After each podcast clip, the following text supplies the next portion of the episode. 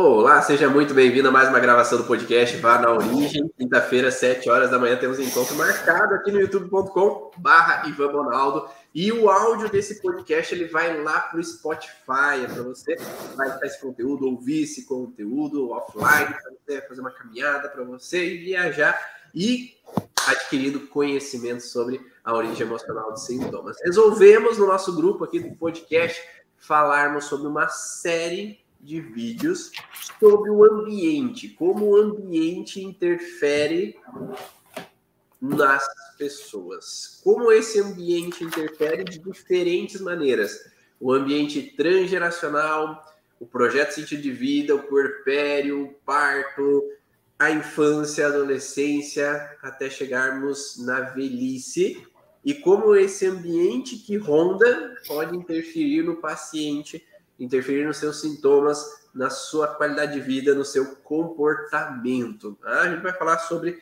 esses detalhes, sobre nossas experiências clínicas e experiências de causa também do que a gente viveu na nossa história, o que a gente descobriu sobre a nossa história. E aqui ao meu lado tenho duas participantes especiais que vão relatar sobre as suas vivências e os seus conhecimentos sobre essas áreas. E hoje a gente vai falar especificamente sobre a influência do ambiente transgeracional na vida do paciente. E eu vou pedir que cada uma se apresente, uma breve apresentação aí para o pessoal conhecer um pouquinho mais sobre você. Luz Cleia. Sou Luz Cleia, é, sou fisioterapeuta, mas trabalho com várias técnicas integrativas né, e complementares como a busca da origem emocional do sintoma, a microfisioterapia, psicogenealogia e outras técnicas sutis que realmente visam esse reequilíbrio, né? essa saúde de uma forma integral. É, eu moro né, em Teoflotone e também atendo em Belo Horizonte. Maísa, Bom dia, então, eu sou a Maísa, sou fisioterapeuta também e venho aí há uns 5, 6 anos trabalhando com a microfisioterapia, com a origem emocional dos sintomas, nessa busca do equilíbrio, nessa busca daquilo que a gente ainda não, não conseguiu ver, né, facilmente aos olhos, para que a gente tenha as melhoras que a gente busca, que a gente tenha os, o equilíbrio nos comportamentos, nas dores que a gente tanto busca, né, esse bem-estar geral aí nosso, da família e daqueles que nos procuram. Perfeito. E aqui quem vos fala é Ivan Bonaldo, sou fisioterapeuta de base. E logo lá, saindo da faculdade, busquei essas informações, como a emoção interfere nos sintomas físicos. Então, já aí desde 2006, 2007, integrando essas informações nos atendimentos e desde 2018 trazendo esse conteúdo para profissionais da área da saúde e terapeutas dentro do curso Origens, para quem quer aprimorar, aperfeiçoar e entender como as emoções interferem na vida dos seus pacientes para poder ajudá-los a sair das suas alterações. Nós temos um grupo aqui de, do Mastermind, que é um grupo de pessoas que já fizeram o curso Origens e que adentram a esse conhecimento mais aprofundado sobre a origem emocional do sintoma, mas não só sobre. Né? A gente integra vários conhecimentos para ir além da origem emocional dos sintomas, que é o que a gente fala. A gente vai um pouco além do que é dado no curso. E esse grupo se transformou nesse grupo do podcast que transmite um pouco desses conhecimentos a quem desejar, seja pacientes, seja clientes, seja também profissionais da área da saúde que querem entender um pouco dessas nuances para ajudar os seus pacientes. E a nossa ideia é que muitas vezes os pacientes chegam por causa do seu ambiente. O ambiente interfere na vivência deles, interfere de como eles se apresentam, mas não só o ambiente atual, o ambiente do que aconteceu lá atrás, o ambiente, às vezes, de um antepassado que passou por um ambiente de guerra, o ambiente, como ontem na aula do, na mentoria do curso Origens, uma, nós fizemos um processo com uma das alunas e o ambiente onde é ela estava era no navio vindo ao Brasil, não ela, mas os antepassados dela estavam num ambiente que era desconfortável. Aquele ambiente de transição, um país novo, uma situação nova, um ambiente de casamento, como é, por exemplo, a avó casou e foi morar com a sogra e com o sogro, aquele ambiente como foi às vezes interfere na vida do paciente. Ele traz informações para o que o paciente vive no hoje e até repetições de padrões daquilo que aconteceu lá no passado, dos antepassados. Então, por isso que a gente fala que ah, depois de ver não tem como desver, porque enquanto a gente não vê que o transgeracional influencia a gente ou nossos pacientes, a gente só fica no hoje. Quando a gente descobre que a infância interfere, a gente vai para a infância. Quando descobre que a gestação interfere, a gente busca coisas da gestação. Quando a gente descobre que o transgeracional também traz informações, faz com que a gente vá buscar um pouco mais longe essas informações também. Quando você começou, Muscleia, a perceber que o transgeracional poderia ser uma influência? Eu, em 2019, eu fui convidada para fazer o curso né, de psicogenealogia. E aí, desde 2019, eu venho desbravando para olhar para o transgeracional. Porque realmente é um desafio. Eu acho que às vezes é mais fácil você estar tá no presente, você está vendo, né? Você está controlando as coisas. Então, a gente, eu acho que é mais fácil falar, não, eu estou com dor de cabeça por causa disso, estou com dor no estômago por causa disso, né? Eu não estou emagrecendo porque eu não consigo fazer ginástica, porque eu né, me procrastino. Então, eu vejo isso nos meus pacientes e também né, esse mergulho eu vejo por causa disso, porque os órgãos dos sentidos, né? A gente fica muito preso ao que eu vejo, ao que eu ouço, ao que eu farejo, ao que eu sinto. Então, mas cada vez que eu vou atendendo os pacientes e que eu vou realmente me abrindo para realmente contribuir, para encontrar a causa realmente da desordem do sintoma, e que a grande maioria dos pacientes, a causa realmente primária está no transgeracional, e que eu vejo na prática que a resolução, né, o processo desse paciente fica muito mais rápido quando eu vou a esse transgeracional e ele permite, ele quer ver, ele realmente eu vejo a magia, Ivan e Maís, eu vejo realmente assim o processo então, isso cada vez tem me encantado mesmo, e estou feliz da gente falar sobre esse tema aqui. Mas é quando que você começou a descobrir sobre essas informações que o transgeracional influenciava? É, como a gente sempre comenta ali no, no grupo, né, que a gente só consegue ir com o paciente ou nos nossos processos até onde a gente foi também, onde a gente conhece aquele curso que você buscou. E antes mesmo, quando eu saí da faculdade, um primeiro curso que eu fiz foi em leis biológicas. E naquele momento era trabalhado as cinco leis biológicas, os tecidos embrionários, e ali, nossa, já fez muito sentido. Aquilo que eu sentia, aquilo que as pessoas me perguntavam, a gente conseguia, né, relacionar com aquela emoção, com aquele órgão, a situação, e, e, e nossa, foi sendo muito legal ver aquelas pessoas concordando, né, vendo que tinha sentido com aquela informação que eu trazia. Mas depois, com o caminhar, vindo é, com a microfisioterapia, a gente viu que nem tudo mais melhorava só com aquela informação de tecido e emoção que acontecia naquele momento. O que, que você viveu ontem? O que, você viveu anteontem? Ah, você deve estar passando por uma situação assim.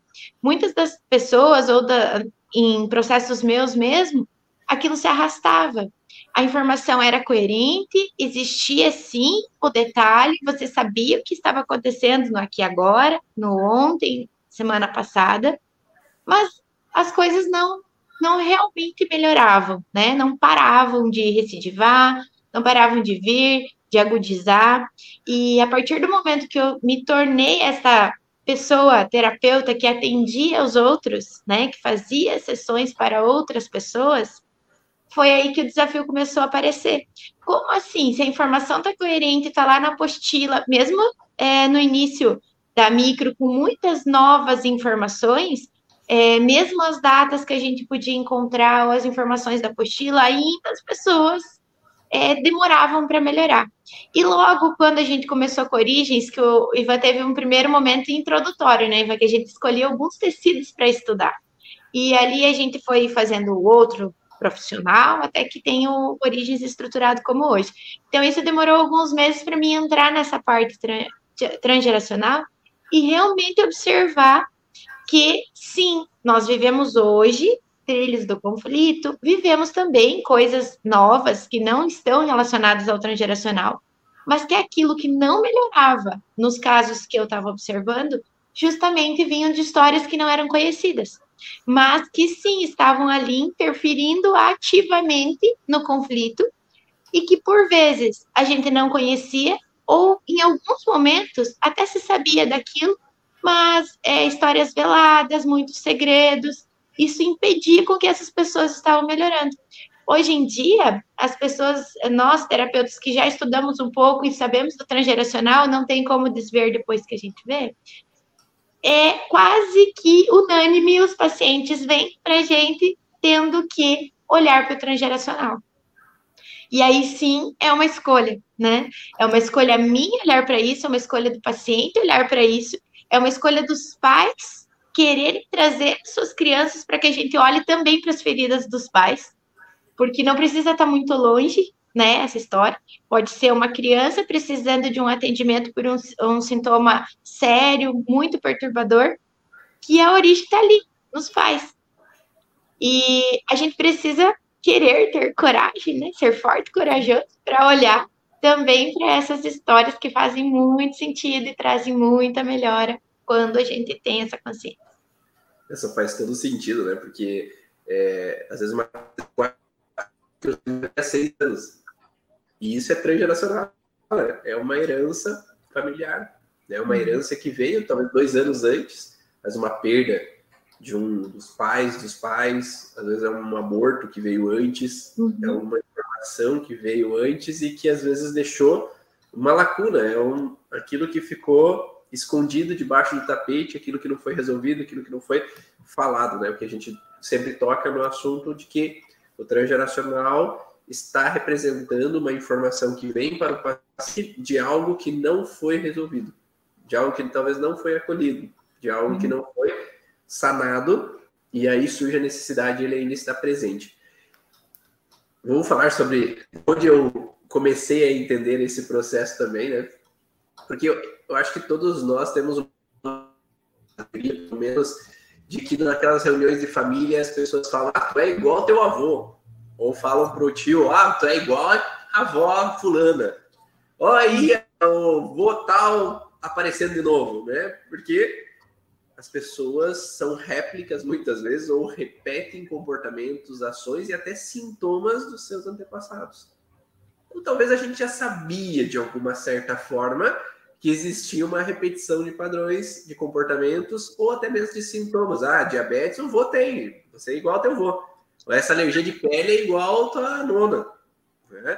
Aquele sintoma ali da pressão alta é de família, porque todo mundo da família tem. De certa forma, tinha-se essa noção ali que isso reverbera um a um. Em 2007, eu Fiz a primeira formação na base das leis biológicas com o Emanuel Corbel. E ali ele começa a trazer informações. E depois, já em 2008, fazendo a formação de Hammer, que foi discípula de Hammer. Foi tradutora de Hammer, que é o Hammer é quem trouxe a nova medicina germânica, né? depois a germânica Heiken, a, a base das leis biológicas. Só que qual que é o detalhe? Às vezes as pessoas se confundem e acham que o Hammer falava sobre o transgeracional e o Hammer não falava sobre o transgeracional. Que fique claro aqui para todo mundo, porque as pessoas acabam falando: ah, eu posso dizer que eu fiz nova medicina germânica? Não, porque o Hammer não fala do transgeracional. A gente, quando fala de bases é, como o curso Origens, é, você não fez a nova medicina germânica porque o Hammer não falava de transgeracional. O Hammer ele só falava sobre as leis biológicas. E geralmente nas nações do Brasil se fala sobre muito mais do que a nova medicina germânica. Né? Se fala sobre transgeracional, se fala de sistêmica, se fala às vezes de outras abordagens de outros autores que não eram Hammer, então não é nova medicina germânica. Né? Nova medicina germânica é o que o Hammer falava. É Hammeriano, né? Como fala. Então o Hammer não falava sobre o transgeracional porque ele não colocava isso em pauta. Né? Tanto é que a Josie Cromer falava que ela tentava discutir com o Hammer sobre o transgeracional e ele não queria saber. Né? Não era a ideia dele trabalhar sobre o transgeracional. Então a gente não pode falar que Hammer falava sobre o transgeracional, certo? Então, mas Josie Cromer já tinha outras vivências, outras bases na França, tinha muitos e muitos autores que falavam do transgeracional. Então ela teve contato com profissionais que traziam essa vivência do transgeracional. Então ela queria inserir na nova medicina germânica, nas leis biológicas, a vivência do transgeracional, porque para ela fazia todo sentido. sentido. Né? E faz todo sentido para quem trabalha com isso. Né? Então ela começou a inserir essas abordagens, juntando e conectando essas informações das leis biológicas com o transgeracional. E ali em 2007, 2008, que comecei a perceber um pouco mais e estudar um pouco mais sobre essas vivências da, do transgeracional, da, da psicogenealogia que ela passava, né, sobre a vivência do transgeracional e as leis biológicas inseridas nesse contexto. E, de novo, depois de ver, né, é difícil desver, não, você não consegue não olhar mais para aquela abordagem, para aquela informação e saber que, daí, palavras do Emmanuel Corbel, né, que existe sempre um pré-programante. Né? Vamos dar nome ao, a quem trouxe a informação, né? O Emmanuel Corbel coloca que existe um pré-programa. O pré-programa é o que vem de transgeracional. Então, existe um programa que foi instalado que traz uma abordagem né, para aquele paciente, uma proteção para aquele paciente. E o que eu tendo a falar, geralmente, é que o transgeracional ele é, é existe além do que o Hammer coloca de um programa biológico de sobrevivência Existe um programa transgeracional de sobrevivência. Então, o programa biológico é biologicamente, nossas células têm uma função biológica de sobrevivência. Só que nós temos um programa transgeracional de sobrevivência. Nossos antepassados viveram uma dificuldade e instalaram um programa de proteção para evitar que a gente possa sofrer como os nossos antepassados. E se é um programa biológico de sobrevivência, existe um comportamento de sobrevivência.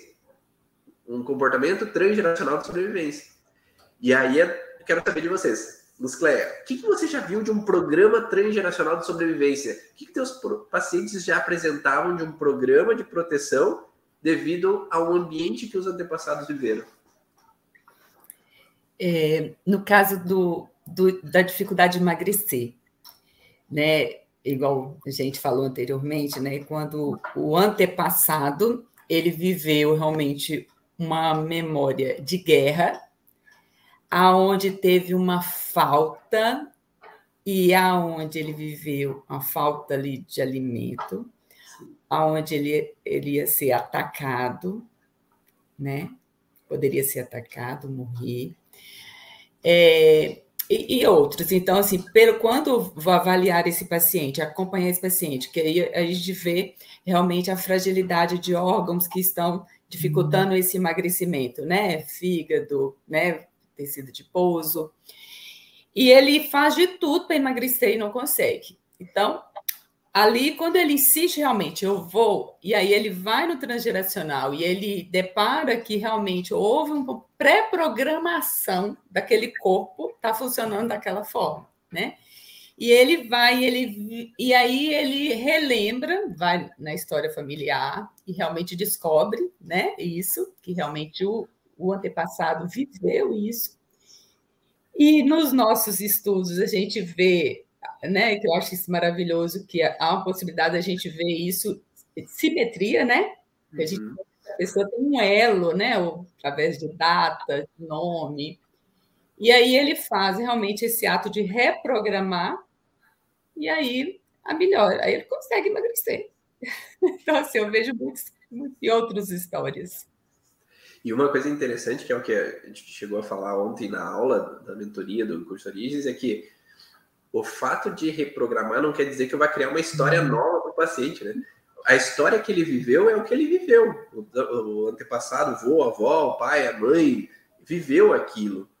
E a gente não pode criar uma falsa memória no paciente. Então, ah, agora, é, falando sobre o assunto de ontem, agora você, é, a, a tua antepassada foi embora do país de origem, deixou as pessoas para trás, Agora você vai imaginar que ela volta lá e vê aquelas pessoas. Não, isso não aconteceu, isso não é uma verdade. Não aconteceu essa volta, não aconteceu esse contato de novo. E aí a gente produziu uma falsa informação no paciente. Mas que aquela pessoa possa acolher aquilo que aconteceu da forma que aconteceu e agora poder sair daquele processo.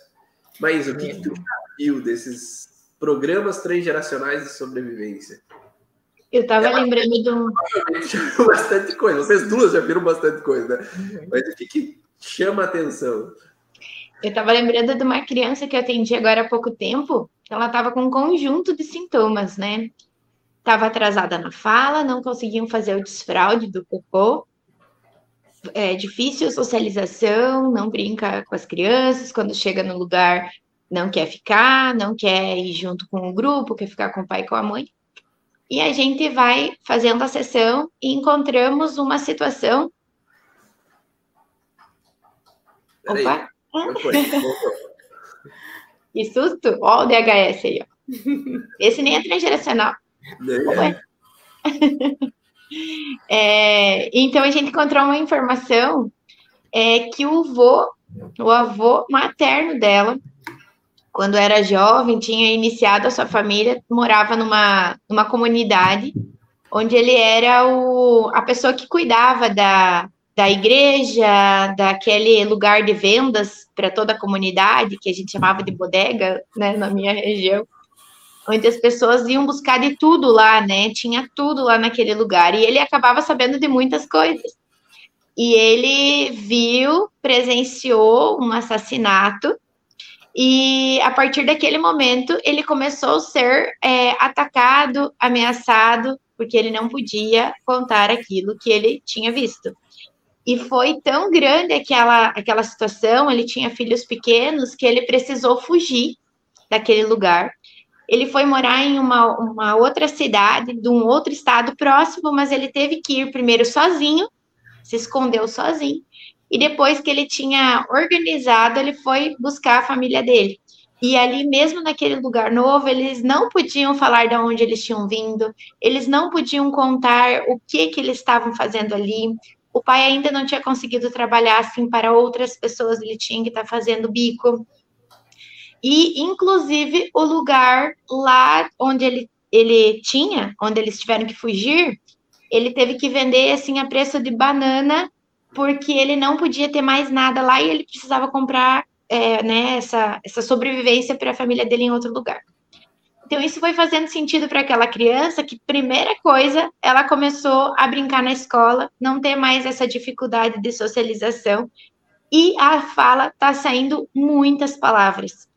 E a, a queixa dos pais e que vinha do, dos médicos mesmo é que ela tinha uma idade para fazer frases complexas. É, os pais sempre falavam isso.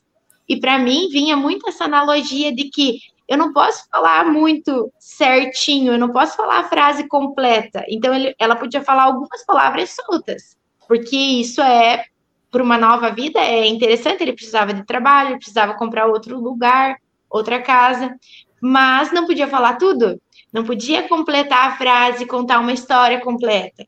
E isso foi realmente destravando, né, esses bloqueios, esses sintomas dessa criança nesse momento. E engraçado que o pai hoje vive uma situação meio complicada na sociedade onde ele tem da empresa.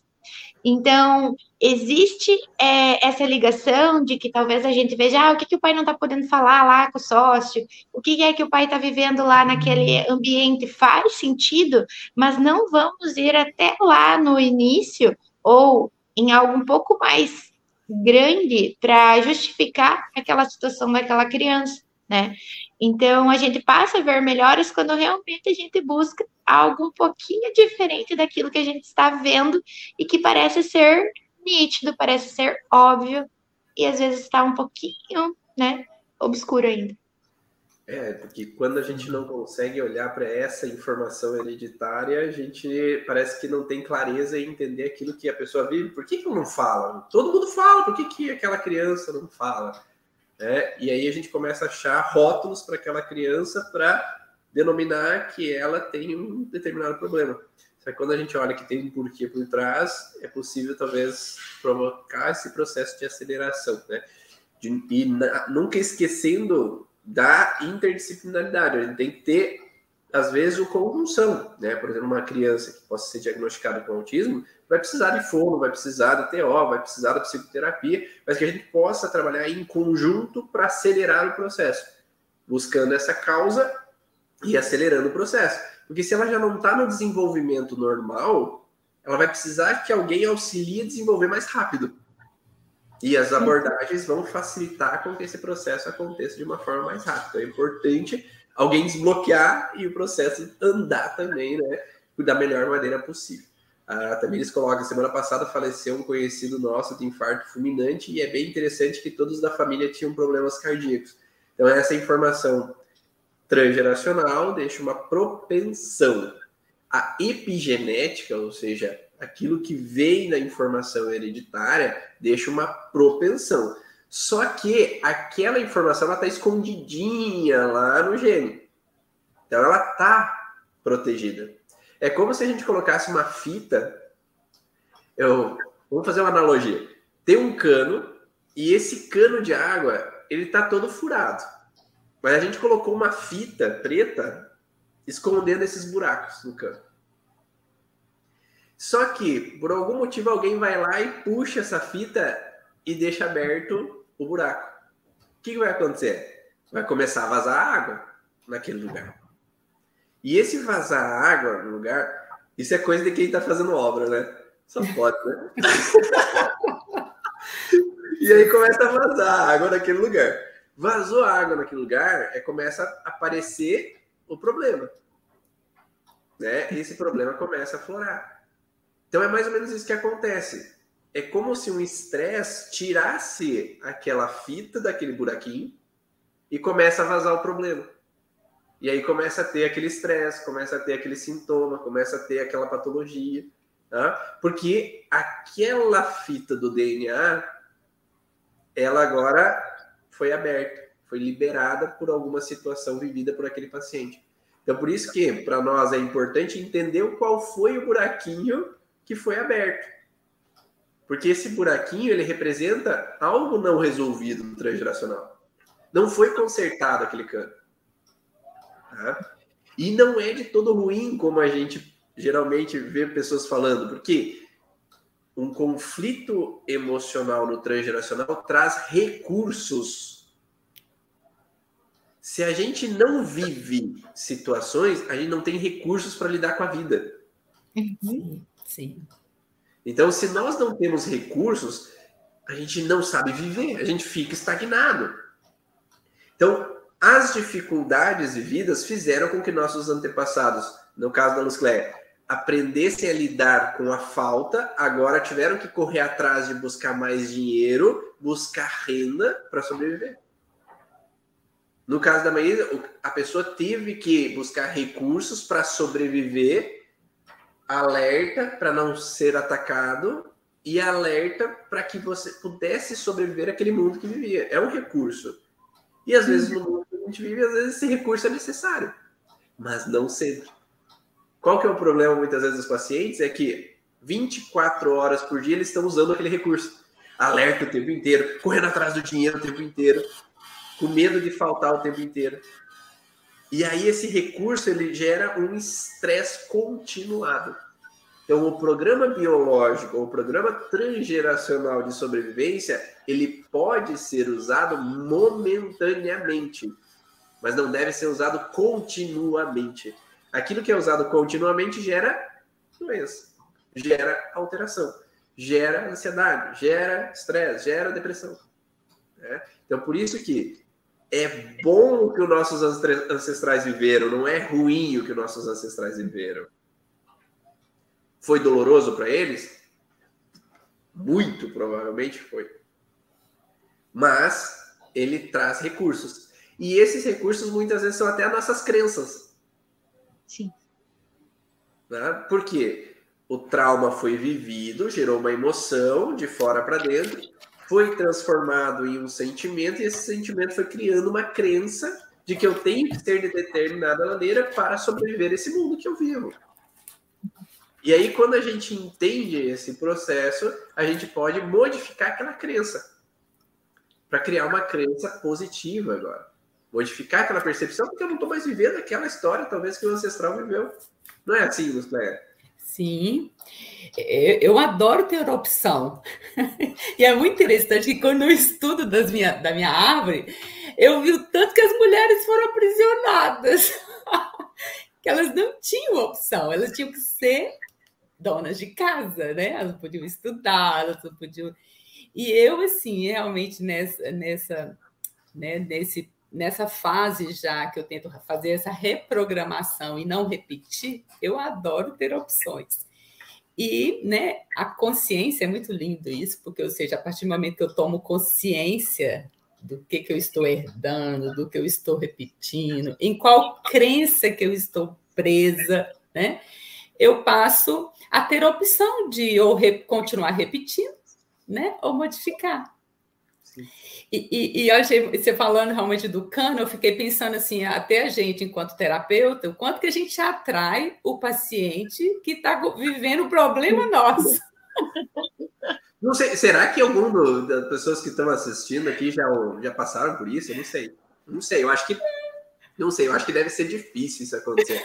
Alguém aqui, diz sim aí, ou não, né? Se vocês já viveram essa sensação de que surge um paciente que parece que viveu uma coisa que parecida do que a tu, tua família viveu, ou sintomas parecidos contigo. Não sei se você já teve essa situação. Não, é forte, né, gente? Você, abre um furinho, opa, a água começa a drenar e você atrai outras águas drenando. Então é muito isso. E, e, e é, é muito, eu acho, bacana quando você chega nessa fase realmente de querer tomar, fazer um movimento diferente, que é isso que Maisa falou, né? A gente precisa ter coragem realmente de acreditar que se eu olhar para um trauma lá de trás, né? Porque o DHS foi algo muito forte, eu vou conseguir viver melhor hoje no presente. Uhum. É uma crença, né? Tem gente que fala, não mexe com isso, não. Eu estava no consultório, é, eu estava no consultório, eu achei muito interessante com, né, com minha filha. Aí um menino falou assim: eu não, é oftalmologista, falou assim: eu não vou, eu não vou meditar, porque se eu meditar, eu vou ver meus, meus monstros. Aí naquela hora me chamou a atenção, eu falei, gente, olha só, eu amo meditar, porque é a hora que eu acalmo meus monstros. e aí eu comecei a conversar sobre isso, porque isso muitos, muitas pessoas não querem olhar para suas histórias porque ela acha que ela vai ficar presa, ela vai reviver da mesma forma. Mal ela sabe que ela está revivendo, né? Essa história do passado inconscientemente. Então... Os monstros continuam lá, né? A diferença é se eles estão te atrapalhando ou se eles estão acalmando, né? Você encontrou um recurso que ele acalma, mas ele vai continuar lá, você olhando ou não olhando, né? Eu acho que é isso que é interessante. Eu também trouxe uma analogia, Ivan, e cada um realmente, né? Ó, eu já pensei numa pizza. Que muitas vezes, como aquilo que a gente se preocupa da pizza é o sabor, né? Aquilo que vem em cima da pizza, né? Mas o transgeracional justamente é a nossa base de informações, que é aquilo que vem na massa. Alguém lembra que quando está comendo pizza, está comendo água? Tem água ali? Sem o fermento. Era, foi feito aquela, aquela massa sem o fermento, sem um sal. É? Cada, além de tudo, que cada um tem uma receita. E é isso que são as nossas famílias. Mesmo que tudo pareça massa, cada uma tem os seus ingredientes e tem os seus segredos porque tudo é do mesmo jeito. Até o momento em que eu não tenha nenhuma intolerância, por exemplo, eu não vou me importar com a massa. Mas a hora que eu tiver uma intolerância, aquela pizza, por exemplo, ao glúten, eu vou comer aquilo que tem em cima baseado, aquilo que eu gosto, naquilo que eu posso, mas a massa vai ser uma preocupação. Eu vou ter que eh, procurar alguém que faça uma massa livre do glúten, por exemplo ou algo livre da lactose. É só a partir do momento do problema que a gente começa a olhar para coisas que antes a gente não olhava. E às vezes eu costumo dizer para as pessoas que esse negócio de não mexer naquilo que está quieto, ou tem coisas, ai, nem vou lá, nem vou lá porque você vai descobrir tudo. E eu não quero saber, ou eu não quero falar sobre isso. Só vai ser um problema a ser resolvido quando ele for um problema para você, para a pessoa. Porque não adianta eu, como terapeuta, ou um pai, uma, alguém se preocupar com outra pessoa Ah, ele tem aquele sintoma, poderia ser tratado se ele olhasse para isso. Não vai adiantar porque aquela pessoa ela não vai escolher melhor a sua base ou não vai querer buscar uma base diferente ou querer saber o que tem naquela base. Eu só vou querer comer a pizza. Eu não quero saber o que, que é que acontece ali.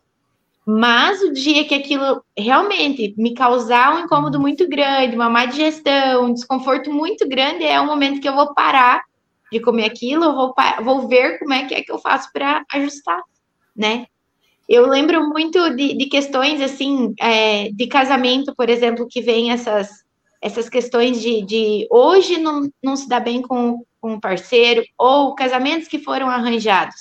Muitas vezes as pessoas acham que sabem tudo do outro, porque está olhando lá o que vem em cima da pizza. O que está na massa, nem mesmo a pessoa sabe o que tem na massa. Se usou um pouquinho de açúcar, se não usou, se usou uma gordura, se só usou água e farinha.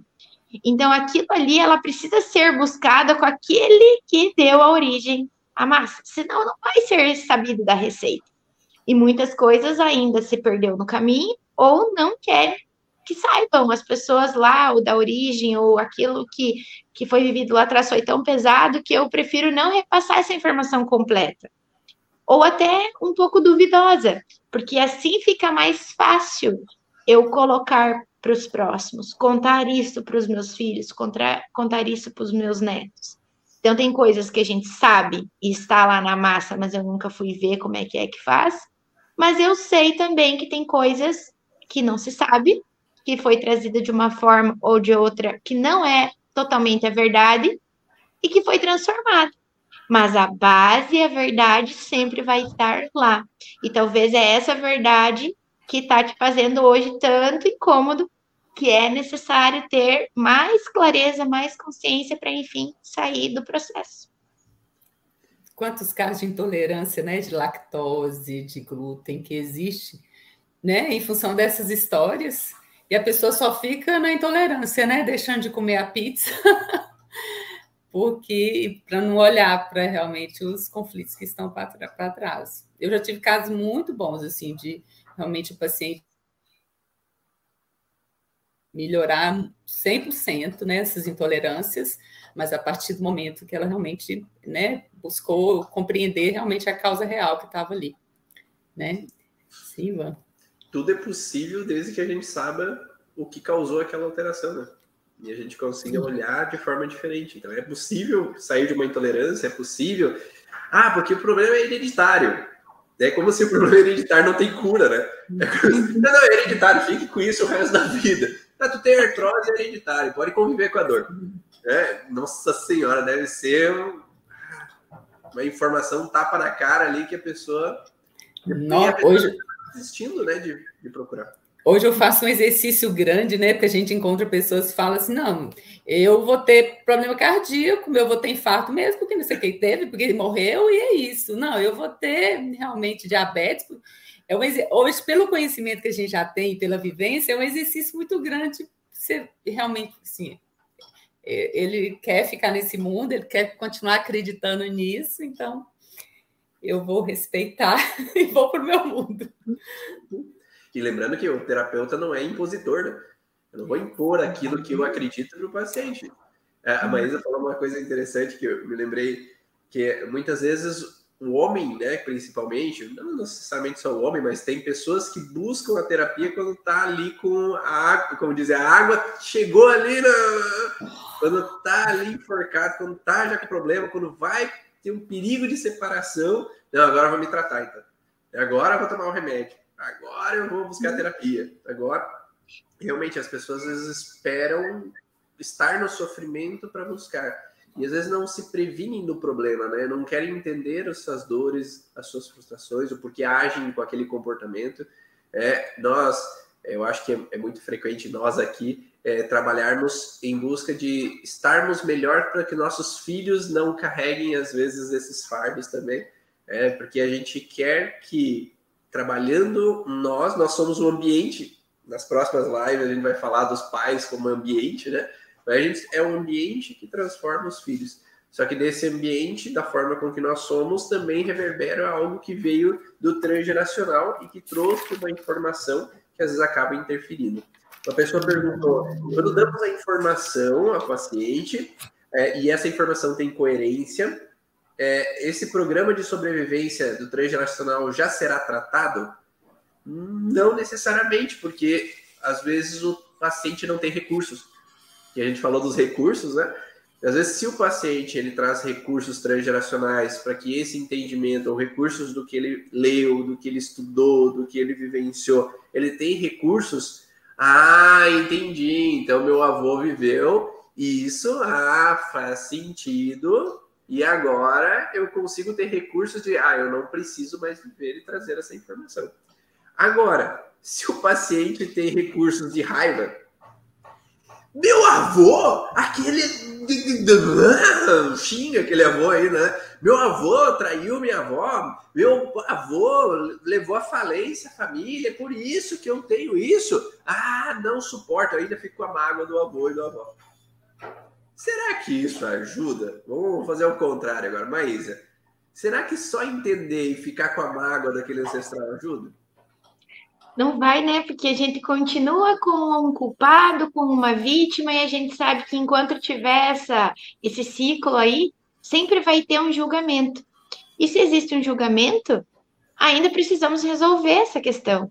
E o que a gente, justamente o que a gente vem sempre falando, é que as coisas precisam ser resolvidas, cada um com os seus recursos.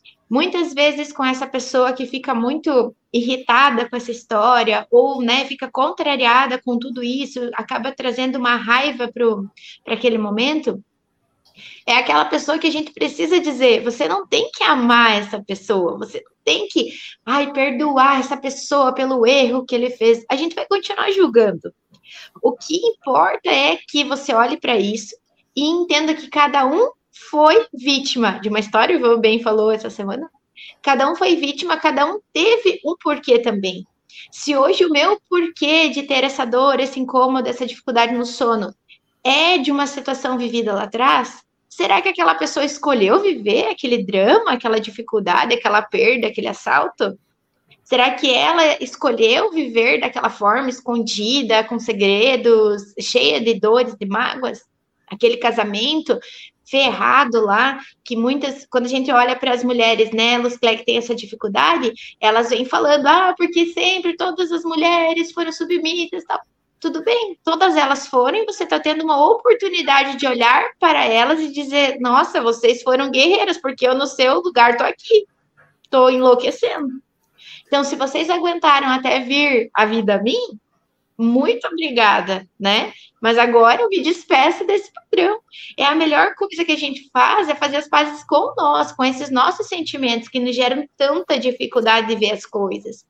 Porque se eu estou tão raivosa com aquele passado, eu, talvez o problema da raiva esteja ainda comigo, não é nem aquilo que a pessoa fez, aquilo que o, que o avô viveu, aquela, aquele golpe, porque às vezes a gente vem de histórias muito quando você vai olhar muito vítima, muito vítima, e às vezes você é o agressor. A tua história vem do agressor.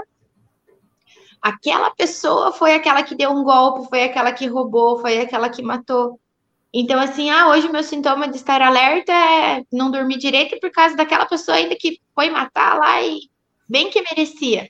Enquanto eu ver dessa forma, eu vou continuar carregando aquela impotência da pessoa em viver tranquila e em poder desligar então, assim, olha, sinto muito pelo que aconteceu contigo. Eu realmente gostaria de viver diferente, estar diferente, penso hoje diferente, e é por isso que eu te agradeço por ter vivido essa parte, para que agora eu possa viver a minha, o aqui e agora.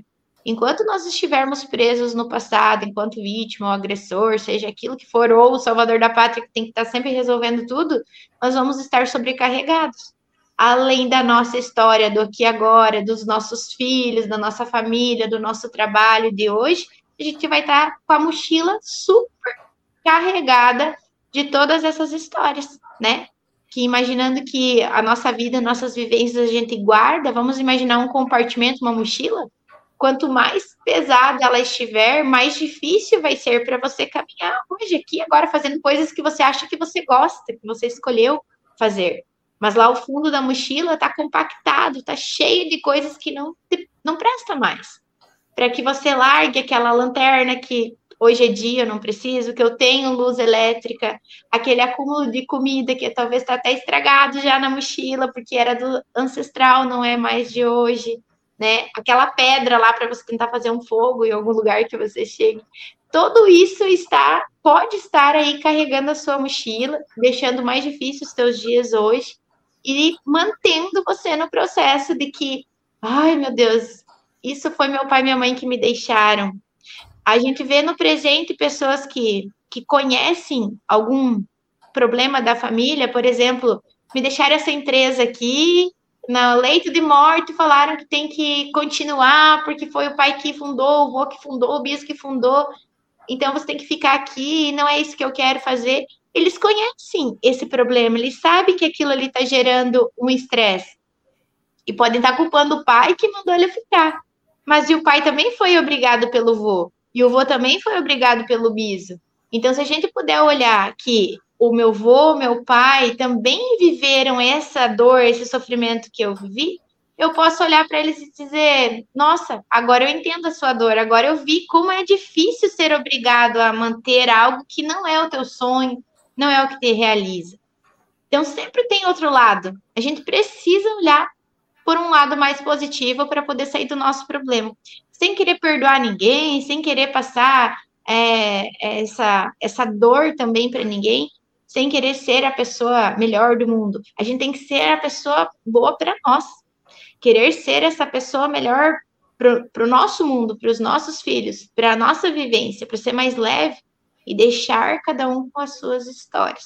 Mas isso só vai ser possível se a gente olhar lá para trás e conseguir se abrir, abrir esses olhos, abrir essa, essa vontade de realmente dizer: não, eu não sou ninguém para julgar aquela história, eu só quero corrigir e amenizar meu sofrimento hoje.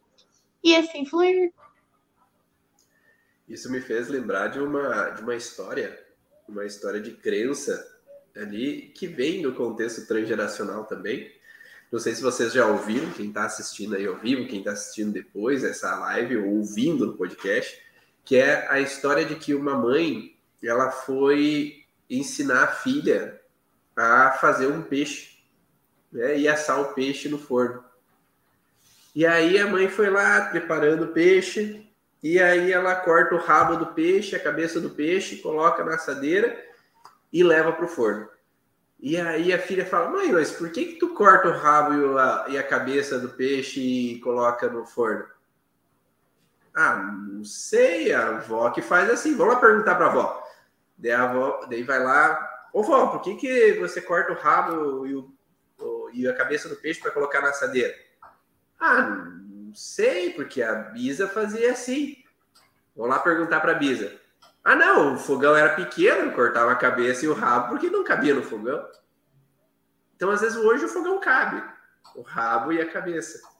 Só que a gente replica a crença passada do transgeracional, a gente repete o padrão que a vida tem que ser dura, tem que ser difícil, que eu não mereço ter prosperidade, que a vida é um caos e eu tenho que ter alerta por tudo que pode acontecer.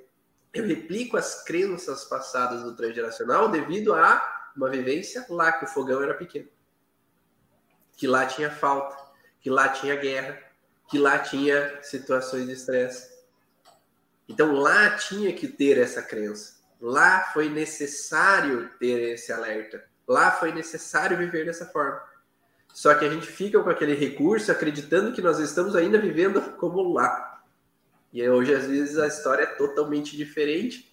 A gente não precisa mais estar como lá. A gente pode usar aquele recurso quando for necessário, mas quando não for necessário, a gente pode fazer diferente. Fala, Lucélia. Está esperando. Eu vejo que. Tu tem muita informação aí. Um dos grandes problemas hoje eu vejo com relação a isso é o, o pertencimento, né? Porque a gente, né, os nossos ancestrais, os nossos pais tiveram uma vida naquela época, daquele tempo. Hoje nós estamos numa outra era, né? E as pessoas ficam numa luta de pertencer hoje e eu vejo muito, assim, às vezes, um movimento de negar o passado, de rejeitar o passado, né? Então, eu não quero olhar, não quero olhar, eu, eu vou fazer diferente hoje, só que isso acaba gerando um grande conflito de identidade, né? Porque ele rejeita a origem, as, né? as suas heranças, mas eu acabo, ele acaba não ficando bem nem no hoje, né? Igual você falou da raiva aí, eu pensei realmente o, o número de pacientes com agressividade é imenso, né? Ou seja, porque ele fica remoendo e na crise de identidade. E, e não sai desse ciclo, enquanto ele realmente não entende que ele precisa de, de acolher né, as suas origens é isso aí que você falou, mas né, é realmente olhar para esse pai, para essa mãe. Eu tenho um caso muito forte, que essa paciente já faz terapia há um tempo, porém ela teve um grande sofrimento com o pai. Né? Ela, quando criança, o pai tentou é, enforcá-la, e depois ela teve que começar a trabalhar muito cedo. E o pai, e ela vive uma rejeição ao pai. Ela, ela nem falava, nem Deus, ela falava pai. E ela tentando, no processo terapêutico dela, tentando melhorar, mas rejeitando o pai. Pai, o pai. E hoje em dia ela já consegue falar o pai. E mesmo que a gente vá no transgeracional e a gente vê os conflitos, e eu tento mostrar né, que os pais. Por que, que o pai agiu dessa forma? né? Que teve um porquê, tem um para quê que ele teve esse comportamento. Mas é, é muito interessante que eu vejo assim, o fato dela rejeitar o pai impede dela olhar mais para trás e realmente reconhecer e acolher essa história lá de trás que resultou nisso tudo. E como está chegando nos filhos, aí agora realmente ela não desiste do tratamento porque aí ela traz o conflito de filho, que ela já entendeu, né? É, aí, por causa dos filhos que ela quer fazer diferente, ela está avançando. E eu acho isso, acho maravilhoso, realmente, assim, os filhos, eu sou muito grata, né? Embora eu tenha pacientes, e quando eles entendem que a batata quente, né? As histórias vieram de lá e eu tô com a batata aqui para eu resolver. Eu já ouvi de pacientes assim, que bom que eu não tenho filhos e nem quero ter filhos porque eu não quero passar essa história para frente. então, no fundo, a gente é isso aí que, né, mas e vocês falaram assim, acaba caindo na nossa paz. Acaba caindo, assim, eu acho que o um mecanismo melhor que eu gosto é do exercício de ser um observador desapegado de si. Eu, eu tento praticar isso diariamente e quando os pacientes têm a oportunidade, eu estimulo. gente, se observe. Observe, desapegadamente, sem julgamento. Acolha. Isso te incomodou? Para, sinta, sinta. De onde que vem esse incômodo? Esse incômodo é seu mesmo? É de qual época da sua vida? De quem que é? Entrega. devolva, acredite que eles fizeram o melhor que eles puderam dentro do que eles tinham, mas encontre a tua paz, encontre a sua serenidade, porque é isso que, que é o importante nessa vida, né?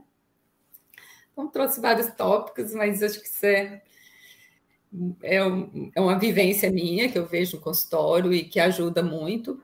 E, e para nós, né, eu falo que eu vou ser eterna estudante, amo ser aluna do Origens, porque realmente a gente precisa olhar para as nossas histórias para a gente conseguir auxiliar no processo dos outros, né? Então, eu preciso estar em paz. E, e o conhecimento é maravilhoso, né? Tomar consciência é muito maravilhoso. E esse foi o podcast Vá na Origem.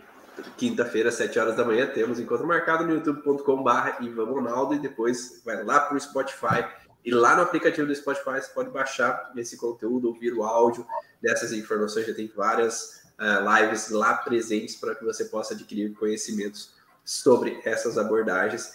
E aqui eu deixo agora, Luclé, conta aí onde é que o pessoal pode te encontrar é, para fazer sessão, para fazer terapia ou para buscar mais conhecimentos contigo. Hum, na, nos atendimentos online, você pode me encontrar, né? De qualquer forma, no meu Instagram, luzcleia.sanders. Eu atendo presencialmente aqui em Teoflotone, Minas Gerais e em Belo Horizonte. E vou ficar muito feliz de poder dividir um pouco do meu conhecimento e do meu desejo enquanto terapeuta de auxiliar no seu processo. Maísa? Eu sou de Pato Branco, daí, né? Então, vocês podem me encontrar aqui em Pato Branco, chamar pelo Instagram, no direct, tem o link do WhatsApp.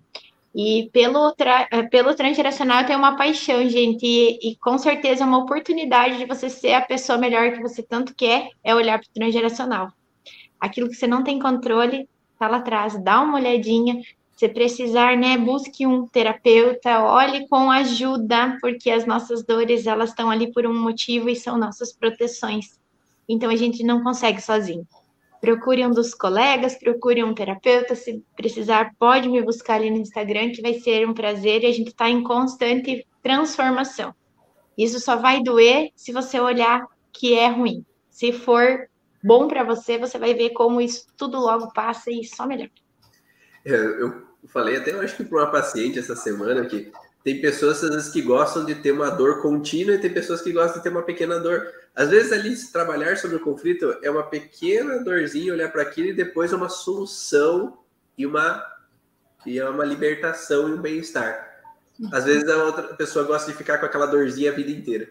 Então, Tô cortando. cada um, né? A escolha de cada um. Quer ficar com a dorzinha a vida inteira, quer primeiro uma dorzinha e depois a solução? Depende de você. E você me encontra dentro do curso Origens, para quem é terapeuta profissional da área da saúde e quer desenvolver esse conhecimento sobre a origem emocional dos sintomas, será muito bem-vindo. Basta acessar o site www.cursoorigens.com e lá você sabe como funciona o curso Origens e pode ingressar dentro dessa formação para entender a origem emocional dos sintomas físicos, emocionais, comportamentais e o que vem do transgeracional e como trabalhar sobre o seu paciente sobre isso. Um grande abraço e nos vemos numa próxima live, no próximo encontro lá dentro do curso Origens. Tchau!